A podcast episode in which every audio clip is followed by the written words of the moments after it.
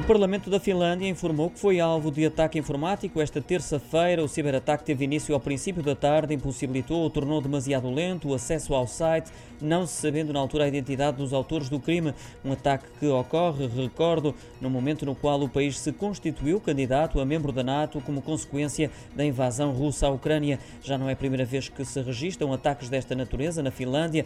Lembro que no final de julho a agência noticiosa STT foi também vítima de ciberataque que impediu impediu a difusão de artigos e fotos durante vários dias, recuando até ao mês de abril também os sítios do Ministério da Defesa e do governo finlandês foram atacados, mas os problemas que então se colocaram foram rapidamente resolvidos.